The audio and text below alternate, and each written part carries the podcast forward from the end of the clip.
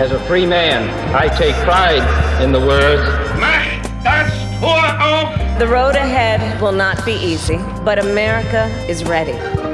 Unter Freunden, der Talk aus der US-Botschaft in Berlin. That one day, tearing down that wall. Sie ist weg und das haben wir auch unseren amerikanischen Freunden und Partnern zu verdanken. Wir wählen die Freiheit. I have a dream. Hallo, das ist unter Freunden der Podcast aus der US-Botschaft in Berlin. Ich bin Jesse Georgie, Referent für öffentliche Angelegenheiten in Berlin und wir sprechen heute über das Thema Klima, die Herausforderung der Klimakrise, aber auch über den Klimawandel. Wir haben zwei interessante Gäste dabei. Einmal Professor Dr. Jan Stecke vom Mercator Research Institute hier in Berlin. Hallo. Und unsere gesandte Botschaftsrätin Elizabeth Horst. Ja, hallo. Wenn ich euch zu Beginn fragen kann, Jan, warum ist dir das Thema Klima und die Bekämpfung der Klimakrise wichtig? Puh, ich beschäftige mich schon so lange mit dem Thema. Das ist tatsächlich eine gute Frage. Ich denke, das Klima oder der, der Planet, auf dem wir uns befinden und der Zustand des Planeten ist einfach fundamental für alles, was wir machen. Für alles. Also so für unsere Beziehungen, für zwischenstaatliche Beziehungen, unsere Umwelt, sozusagen das Bewahren dieser Umwelt, dieses lebensfreundlichen Planeten. Ich finde, das ist einfach so mit das Allerwichtigste. Und als ich schon relativ früh auch in meiner Jugend mit dem Thema konfrontiert worden bin, so hey, irgendwie das verändert sich und so weiter, das war dann für mich was, was ich in meinem Studium irgendwie schon gemacht habe, wo ich dann irgendwie auch zu promoviert habe. Und vor allen Dingen die Frage, wie können wir es denn eigentlich schaffen? Also auch nicht unbedingt, dass das Klima sich verändert, das ist, denke ich, relativ klar. Aber wie können wir es jetzt schaffen, dass wir eben diesen tollen blauen Planeten so erhalten, dass wir als Menschheit darauf auch ähm, leben können, dass wir genügend Nahrung anpflanzen können, dass wir Luft kriegen und so weiter. Das finde ich ist einfach so eine wichtige Frage, dass ich dazu arbeiten wollte. Ja, und für mich, was ich sagen würde, ich bin natürlich, wie die Zuhörer schon wissen, ich bin Diplomatin, ich bin kein Wissenschaftlerin, aber ich finde wirklich, diese Folge und dieses Gespräch ist eine, die wichtigste, was wir führen. Das Thema ist uns so unheimlich wichtig. Gerade das, was Jan gesagt hat, wir haben keine Zeit mehr zu verlieren. Wir müssen wirklich Lösungen finden und dann müssen wir diese Lösungen und Verpflichtungen umsetzen. Und gerade jetzt finde ich, dass es wichtig ist, dass ich diese amerikanische Aussicht erkläre gerade.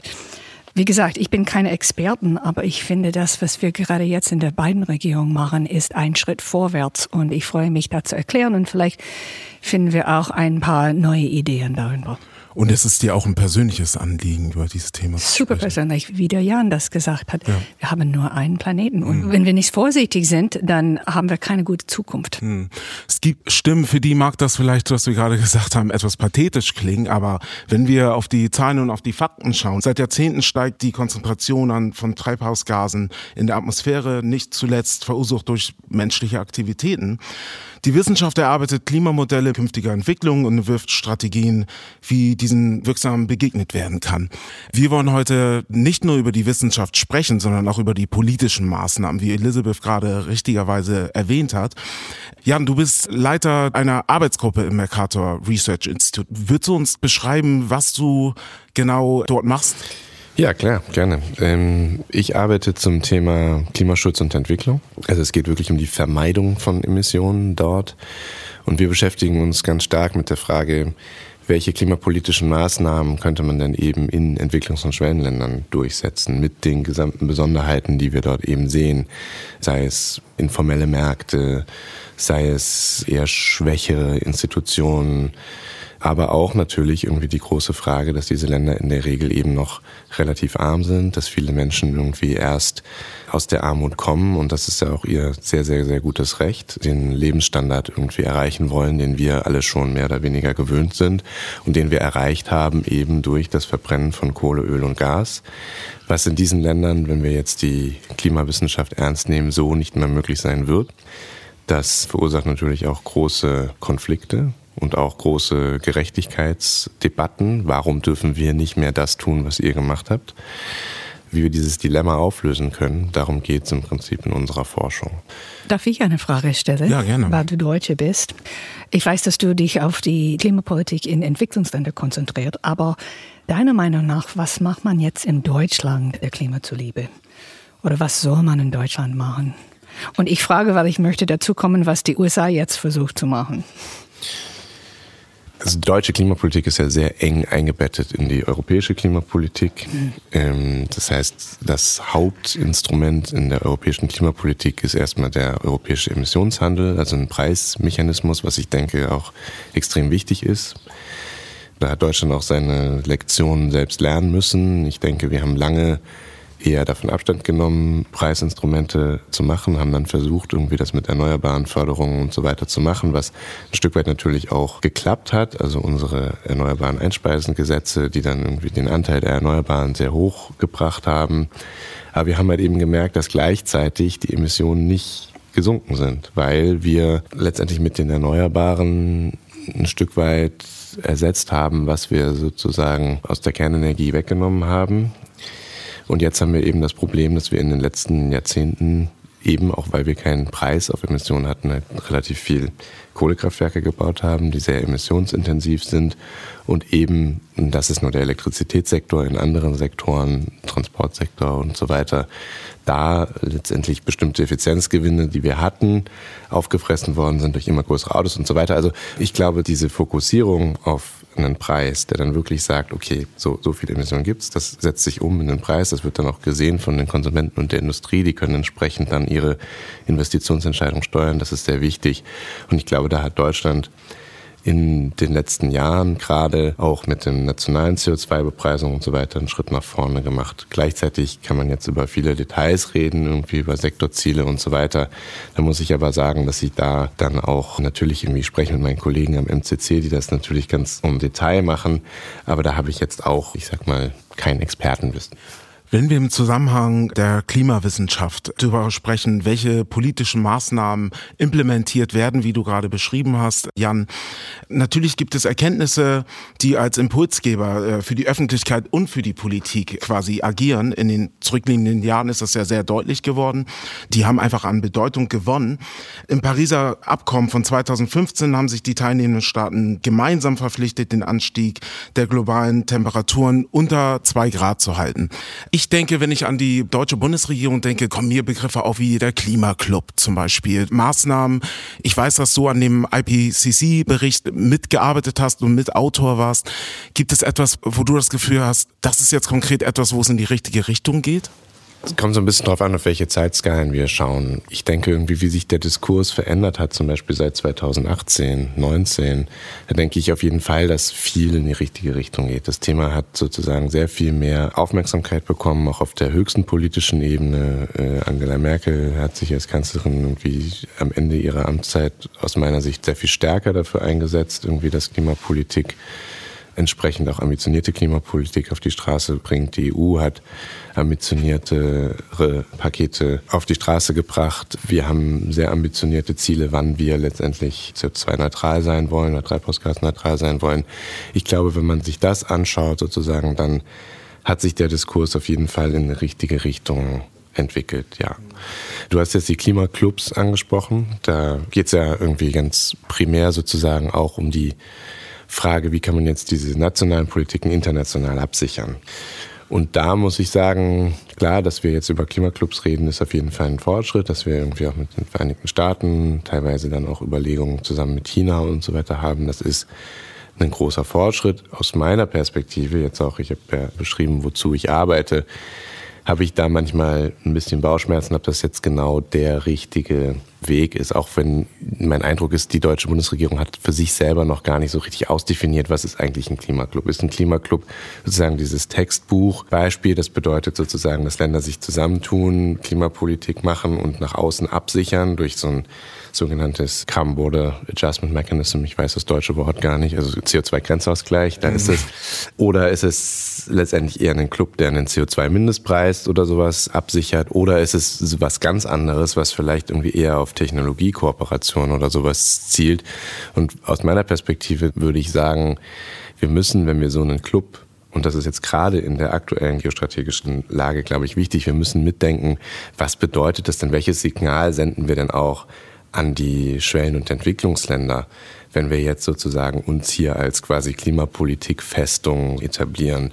Weil dort wird es, glaube ich, ganz anders wahrgenommen. Dort wird es irgendwie wahrgenommen als eigentlich eine Möglichkeit, unsere Märkte zu schützen, einen Schritt zurückzumachen von der Globalisierung und sie auszuschließen. Und ich glaube, das darf nicht passieren.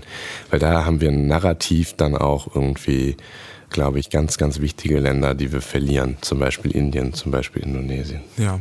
Ja, ich wollte etwas zu dieser Dringlichkeit sagen, was du gerade beschrieben hast, weil ich finde, in den USA haben wir auch das Gefühl jetzt, vor allem als die beiden Regierungen an die Macht gekommen ist und dann nach COP26 in Glasgow. Und das ist etwas, was John Kerry, unsere US-Sonderbeauftragte des Präsidenten für Klimafrage, gesagt hat. Wir haben ja Pläne, wir haben langfristige Pläne, aber wir müssen auch jetzt Sachen machen. Und vor allem, er hat von Methan gesprochen und diese Verpflichtung zur Verringerung der Methanemissionen gesprochen. Dass es jetzt etwas ist, was man momentan machen muss. Wir müssen diese Sachen kurzfristig machen und dann auch auf die langfristigen Sachen auch schauen. Ich wollte auch ein paar Sachen äh, zu der US-Klimapolitik sagen, weil ich weiß, dass eine Zeit lang die Welt, die Deutsche waren sehr enttäuscht von der USA. Und ich finde es sehr wichtig zu betonen, dass am ersten Tag im Amt der Präsident Biden ist wieder ins Pariser Klimaabkommen eingetreten. Klima und Klimapolitik ist wirklich eine Priorität für diese Regierung. Der hat sogar zwei Leute in seiner Regierung, die darum kümmern. Der John Kerry, der für Außenklimapolitik kümmert und dann Gina McCarthy für Innenpolitik. Der hat Saubertechnologie ein wichtiger Teil des Build Back Better Programm gemacht. Und wir haben auch Pläne, um diese Klimawandel zu finanzieren. Und das ist auch wichtig, weil wir können von Technologie und Politik sprechen, aber ohne Geld ist es ganz klar, dass wir nicht weiter vorne kommen. Irgendjemand muss es auch in den USA und auch in Entwicklungsländern. Und dafür hat Biden auch ein Programm, das nennt sich Prepare. Das ist ein Notfallplan für Anpassung und Resilienz. Und es ist damit Entwicklungsländer und sich entwickelnde Gemeinschaften zu helfen, hm. um die Auswirkungen des Klimawandels anzupassen und damit umzugehen. Und ich finde, es ist wichtig, es ist gerade das, was äh, Jan gesprochen hat. Wir müssen das wirklich global ansehen. Wir dürfen nicht die anderen Länder ja. ausschließen und wir müssen unser Geld dafür benutzen. Ja, was ich wichtig finde, Elizabeth, wie du gerade erwähnt hast, dass Präsident Biden einfach nicht nur außenpolitisch, sondern auch auf nationaler Ebene wirklich die Klimakrise und Klimapolitik ins Zentrum seiner politischen Agenda geschoben hat. Genauso könnte man, glaube ich, behaupten, dass das für die Bundesregierung oder auf EU-Ebene genau das Gleiche gilt. Ich würde gerne nochmal über die transatlantischen Kooperationen sprechen. Wir haben ja zum Beispiel die COP26 äh, erwähnt. Gibt es Maßnahmen, an die ihr denkt oder Implementierungen, die für euch derzeit wichtig sind? Also für mich persönlich hat die COP ein sehr wichtiges Signal gesendet, was jetzt mit der transatlantischen Kooperation nur bedingt zu tun hat. Nämlich die COP26 hat für mich letztendlich gezeigt, wie internationale Klimapolitik erfolgreich sein kann. Ich will ein bisschen ausführen, was das bedeutet. Ich meine das vor allen Dingen vor dem Hintergrund, und du hast einige Sachen auch erwähnt, sozusagen auch Programme, die auf der COP abgesichert worden sind. Der Methan-Deal ist einer. Aber was für mich persönlich irgendwie das eigentlich herausragendste und fast auch wichtigste war, jetzt aus einer Vermeidungsperspektive und auch langfristig, ist letztendlich, was auf der COP26 im Kohlebereich passiert ist.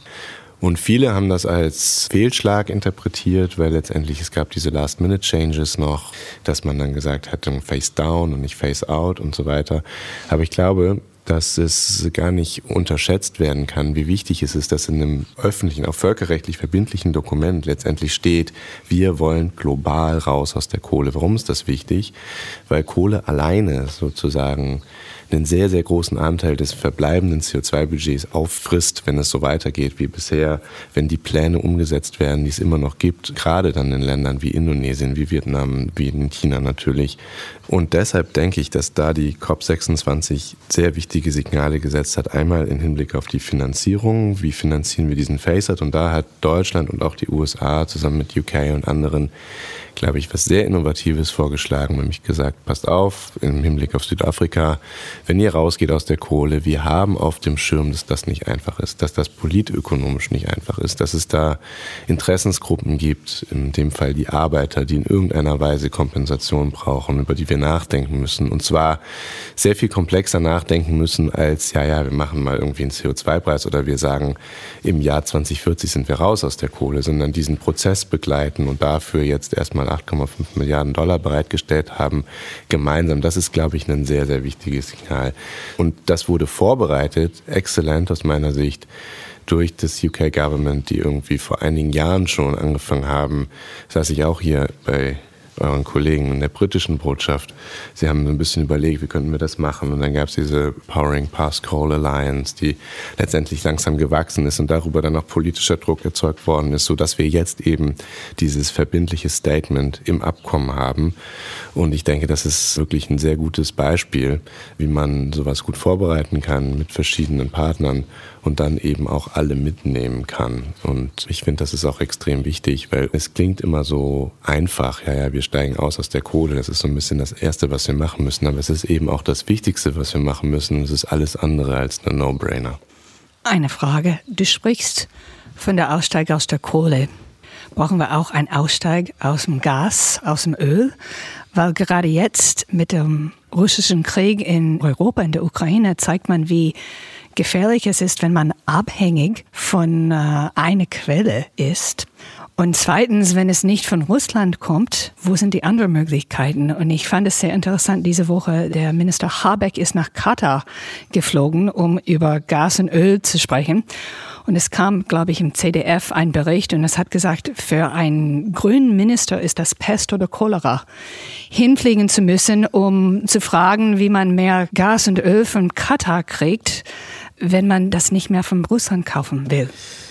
Ja, absolut. Also die deutschen und die europäischen Ziele sind natürlich irgendwie der Ausstieg aus allen fossilen Energieträgern. Es gibt auch in der Wissenschaft sehr prominente Stimmen, die schon eine Weile darauf hinweisen und sagen, so gut, wir reden über die Kohle, natürlich müssen wir auch über das Gas reden und sich bestimmten Narrativen entgegengestellt haben, dass Gas irgendwie auch so eine Brückentechnologie werden kann. Aber da reden wir jetzt erstmal über den Stromsektor.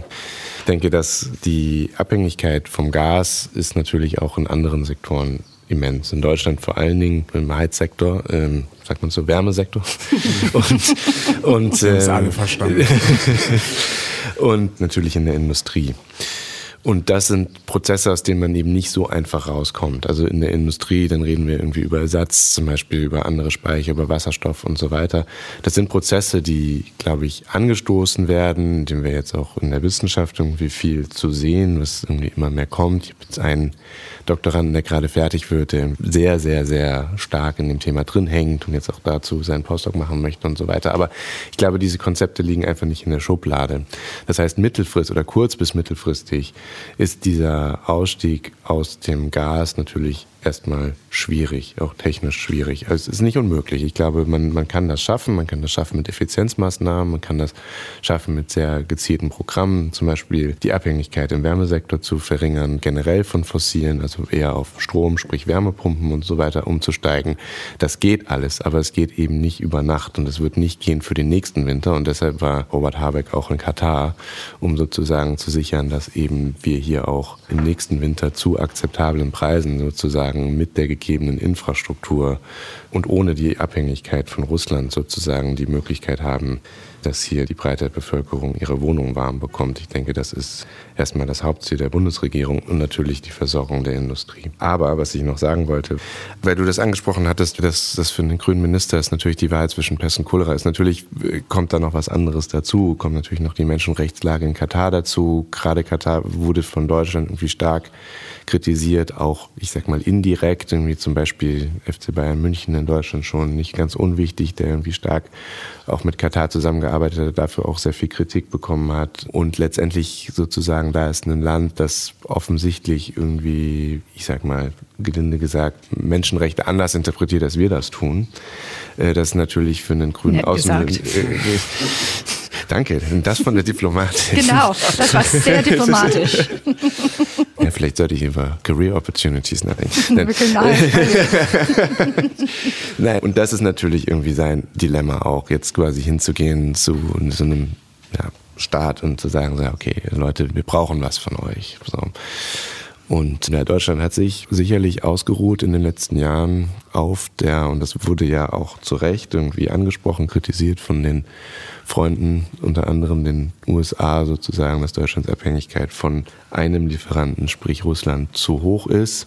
Ja, manchmal braucht es länger, Sachen zu verstehen. Und ich glaube, in Deutschland hat man sich ein bisschen darauf verlassen, dass man halt vielleicht auch historisch eigentlich ganz gute Beziehungen hatte zu Russland. Man hat irgendwie versucht oder gehofft, dass man das kontrollieren kann. Ich glaube, dass. Ähm, Wandel durch Handel, oder? Ja, ich glaube, den Prozess kann man jetzt als abgeschlossen betrachten, dass das halt eben nicht funktioniert hat. Und das, wie ihr, also wie du angesprochen hast, der Prozess ist jetzt ja im Gange und das muss Deutschland jetzt quasi fast forward machen. Das ist natürlich nicht einfach. Ich würde auch gerne nochmal auf das Thema Ökonomie und Klimaschutz kommen. Ich glaube, das ist ein sehr, sehr wichtiger Faktor. Was habt ihr für Gedanken dazu? Wie lassen sich Umwelt, Klimaschutz und Wirtschaftswachstum in Einklang bringen? Ich denke, wir haben viele Möglichkeiten gesehen. Was, was fällt euch dazu ein? Elizabeth?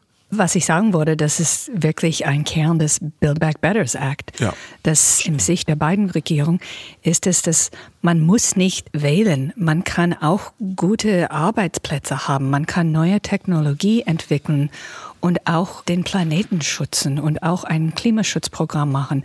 Es hört sich vielleicht idealistisch an, aber trotzdem, ich finde, man soll daran denken, dass es Möglichkeiten gibt. Saubere Energie ist wirklich eine riesige Möglichkeit und Manchmal denken wir wirklich klein. Wenn ich daran denke, dass vor zwei Jahren haben wir eine neue Krankheit, eine neue Globalkrankheit und innerhalb von einem Jahr haben Wissenschaftler eine ganz neue Impfung auf die Welt gebracht, getestet, verbreitet und jetzt wie viele Milliarden Leute haben das genommen?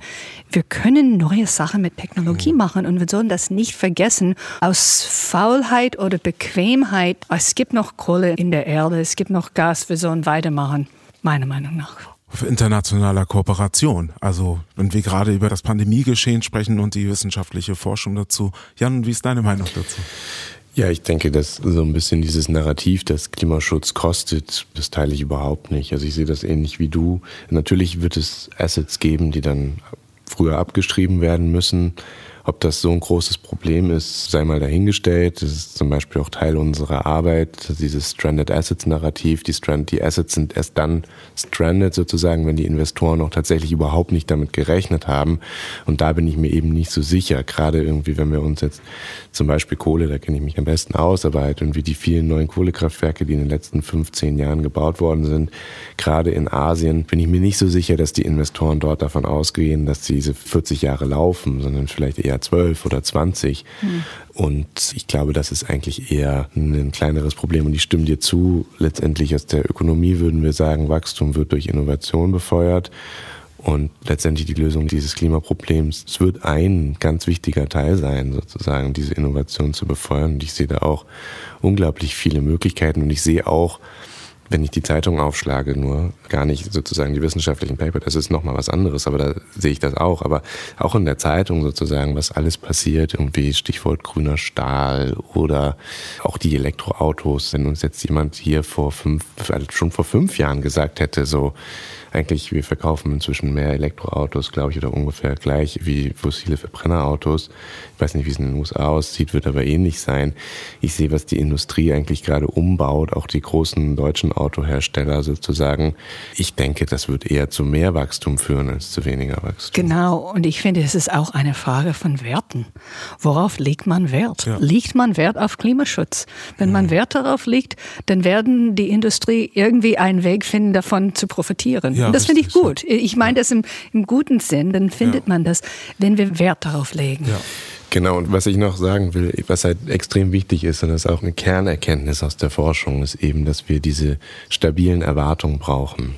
Und ich glaube, das war in der Vergangenheit noch nicht so. Es gab auch durchaus irgendwie durch eine internationale Uneinigkeit und auch durchaus, sage ich mal, durch so ein bisschen ja, die unsichere Rolle der USA, Ausstieg und so weiter, dass auch Investoren sozusagen dann eben diese Entscheidung nicht tatsächlich getroffen haben. Ich glaube, das ist jetzt anders. Ich glaube sozusagen, das Signal, das politische Signal, das internationale Signal an Investoren ist jetzt sehr viel klarer, dass man sagt, so Leute, das wird so kommen und dass dann eben auch die Innovation, die Investitionen und so weiter aus der Industrie kommt. Das werden wir auch brauchen, brauchen dieses private Engagement, aber die Rahmenbedingungen müssen eben so sein und ich glaube, da haben wir einen großen Schritt nach vorne gemacht in den letzten Jahren. Ich möchte was zu der, wie hast du das ausgedrückt, die unsichere Rolle der USA sagen weil es fair ist. Es ist fair, das kriegen wir öfters. Ja, wenn Präsident Biden irgendwas macht, wie sieht es in vier Jahren aus? Seid ihr immer noch dabei? Das sagt man im NATO, das sagt man jetzt beim Klimaschutz auch. Was ich dazu sagen will, in USA haben wir Klimapolitik auf nationalen Ebenen. Aber es gibt sehr viel, was im Bereich von den Bundesstaaten und von den Städten passiert. Und auch in den letzten sechs Jahren sieht man, dass es so viele Städte gibt, die ihre eigenen Klimaziele hatten. Die wollen andere Sachen. Und das sind die Bevölkerungszentrum auch. Es gibt immer noch, egal wer im Weißen Haus sitzt, eine Menge von Amerikanern, die wollen auch mitmachen mit Umweltschutz, um die Klimakrise zu lösen. Und auch finde ich, die Städte sind teilweise Laboratoren. Was wirkt? Was müssen wir ändern?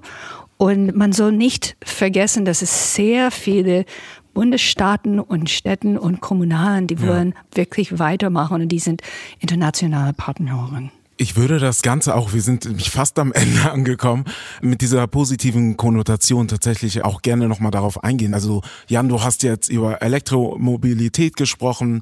Elisabeth hat gerade darüber gesprochen, dass auf städtischer und kommunaler Ebene so viel schon passiert von den Menschen tatsächlich, von den Bürgern. Habt ihr noch andere positive Dynamiken, positive Beispiele, dass wir uns auf dem richtigen Weg befinden? Ich bin kein Wissenschaftlerin, aber mhm. was ich sehe, dass es wirklich jetzt im Bewusstsein geworden ist, dass jeder mitmachen muss. Und es ist auch eine Frage unseres Wohlstandes. Vielleicht muss man auf irgendwas verzichten, damit es wirklich für die Zukunft besser geht. Und das ist keine spezifische Lösung, aber ich finde, dass wir darüber offener reden.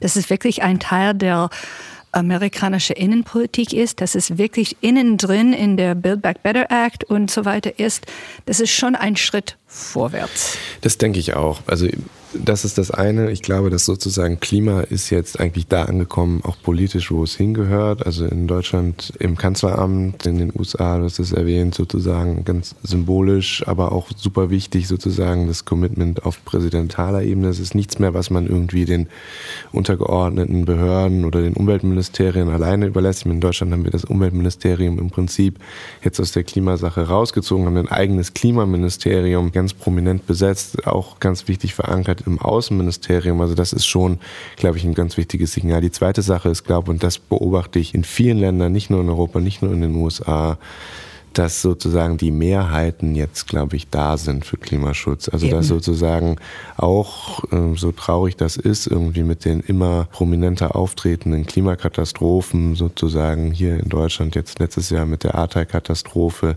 aber wir beobachten das, glaube ich, global, dass sozusagen auch von Bottom-up jetzt einfach die Leute auch verlangen, dass es entsprechend diese Instrumente gibt, die dann auch wirken.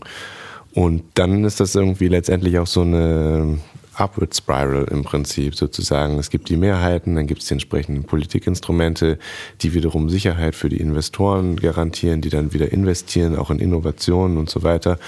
Und wir hören dieses Stichwort Kipppunkte häufig im Zusammenhang mit den Klimaschäden also Kipppunkte sozusagen, dass die Temperatur steigen über eine bestimmte Temperatur und dann schmilzt eben das Eis in Grönland. Aber ich glaube, diese Kipppunkte gibt es eben auch gesellschaftlich. Und ich glaube, und da bin ich ziemlich fest davon überzeugt, dass sozusagen wir eigentlich diesen gesellschaftlichen Tipping Point jetzt auch überschritten haben. Und ich glaube, dass diese Transformation am Ende sehr viel schneller gehen kann, als wir uns das jetzt vorstellen können.